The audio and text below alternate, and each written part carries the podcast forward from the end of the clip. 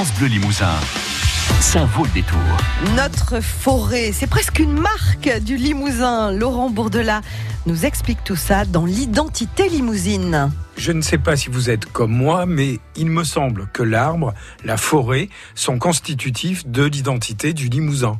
Mais contrairement à ce que l'on pourrait croire, au début du XXe siècle, la forêt limousine avait considérablement reculé.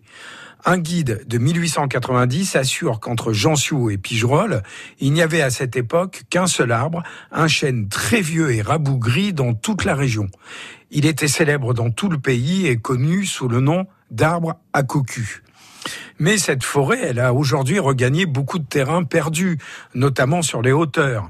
Eliane Paluet, professeure à l'école forestière de Mémac, indique que si localement, plateau de Mille Vaches, bordure nord-est du département de la Corrèze, les résineux dominent nettement le paysage, les deux tiers de la surface occupée par la forêt limousine sont composés de feuillus, hêtres, chênes, châtaigniers et autres. Le châtaignier, jadis travaillé par les feuillardiers, activité ayant décliné après la dernière guerre mondiale, est recherché comme bois d'œuvre pour les cercueils, mais oui, les charpentes, occupent encore 13% de la surface boisée, généralement en dessous de 700 mètres d'altitude, abondant à l'ouest de la région, dans la châtaigneraie limousine. Le chêne pédonculé, lui, a progressé sur l'ensemble du Limousin en s'installant sur les terres abandonnées par l'agriculture, aidé par le magnifique et coloré jet des chênes, oiseaux planteurs friands de glands. La chaînée limousine représente environ 40% de la surface forestière régionale. Le hêtre apparaît au-dessus de 500 mètres, souvent associé au chêne. Mais n'étant plus vraiment utilisé comme combustible, il n'occupe que 6% à peu près de la forêt.